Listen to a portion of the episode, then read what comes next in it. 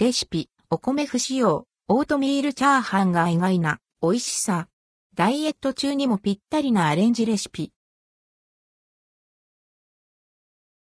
食物繊維たっぷり、消化吸収が穏やかで、血糖値の急激な上昇を抑えてくれる、アンドルドクオー低 GI 食品レッドクオーである、オートミール。日々の食事に取り入れたいけれど、牛乳やお湯でふやかすなど、どうしても食べ方がワンパターンになりがちじゃないですか？そこでおすすめしたいのが、アレンジレシピ、オートミールチャーハン。ダイエット中は避けがちなチャーハンが、オートミールで作れちゃいます。もちろん、お米は一切使いません。オートミールチャーハン。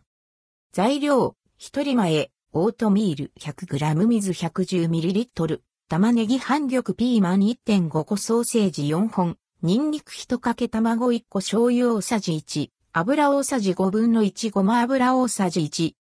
作り方1、耐熱容器にオートミール 100g と水 110ml を入れ、ふんわりラップをかけ、500W の電子レンジで1分30秒温めます。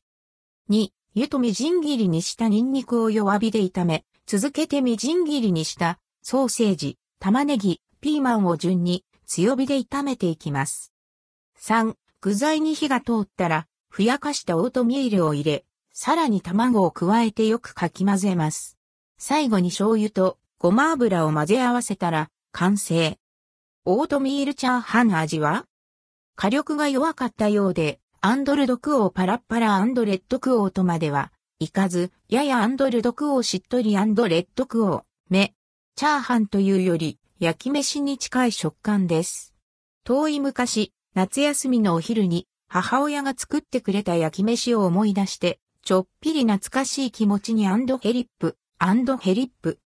穀物の風味も思ったより控えめになっているため、オートミールが苦手な人でも試しやすいレシピ。同じ要領でチキンライスを作ったり、ちょっと一手間プラスしてオムライスにしたりとアレンジの幅も広がりそうですね。以前ご紹介したオートミールクッキーと合わせて試してみて。